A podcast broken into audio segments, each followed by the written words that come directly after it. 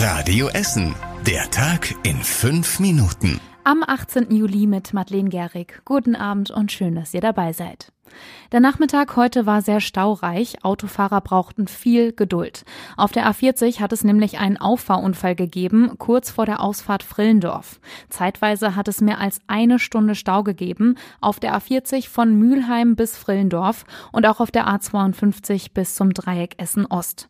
An dem Unfall waren drei Autos beteiligt, zwei Menschen wurden verletzt.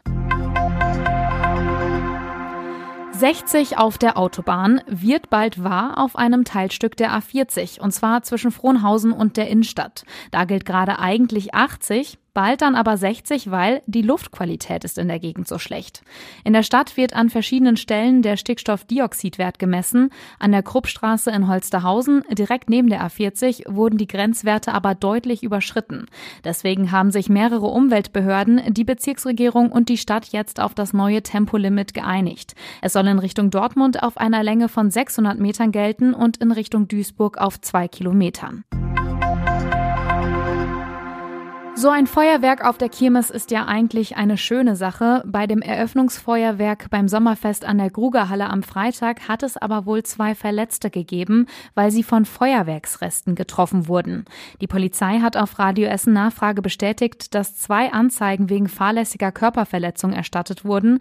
Ein 40-jähriger Mann wurde am Auge getroffen und musste im Krankenhaus behandelt werden. Eine 67-jährige Frau wurde vor Ort von Sanitätern versorgt, weil sie am Kopf getroffen wurde. Die Interessensgesellschaft der Essener Schaustellervereinigung bedauert die Vorfälle. Sie sagt, dass die Fachfirma, die für das Feuerwerk zuständig war, alle Auflagen erfüllt hat und sogar mehr Mindestabstand zum Publikum hatte als eigentlich vorgeschrieben. Die Interessensgesellschaft habe schon mit einem der Verletzten gesprochen und ihm und seiner Familie eine Entschädigung angeboten, einen kostenfreien Bummel über die Kirmes. Der Mann habe das gerne angenommen. Bei uns in Essen wird jetzt in drei weiteren Stadtteilen am Glasfasernetz gebaut. In Teilen von Rellinghausen, Stadtwald und Bredeney startet Ruhrfiber den Ausbau. Wie viele Anschlüsse das Unternehmen schaffen will, erklärt Christopher Rautenberg. Wir haben uns 150.000 Haushalte in etwas mehr als drei Jahren vorgenommen. Das sieht aktuell auch so aus, dass wir das schaffen. Essen hat natürlich 330.000 Haushalte und der zweite Teil folgt danach. Und wir können ja nicht die ganze Stadt gleichzeitig aufbuddeln, selbst wenn wir wollten. Wer einen kostenlosen Anschluss haben will, kann sich entscheiden, bis der Bagger am Haus vorbeigerollt ist, sagt Rautenberg. Der Hausanschluss sei auch nicht mit einem Vertrag verbunden. Wer erstmal abwarten will, kann sich nur das Kabel bis in den Keller legen lassen und nicht weiter nutzen.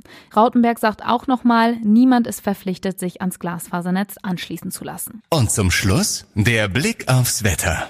Jetzt am Abend scheint noch die Sonne in der Innenstadt. Wir haben sommerliche Temperaturen um die 24 Grad. Morgen geht es genauso warm weiter. Der Tag startet mit einem Mix aus Sonne und Wolken. Nachmittags kann es auch mal ein paar Tropfen geben. Außerdem ist es recht windig. Ich wünsche euch einen schönen Abend. Macht's gut. Das war der Tag in fünf Minuten. Diesen und alle weiteren Radio Essen Podcasts findet ihr auf radioessen.de und überall da, wo es Podcasts gibt.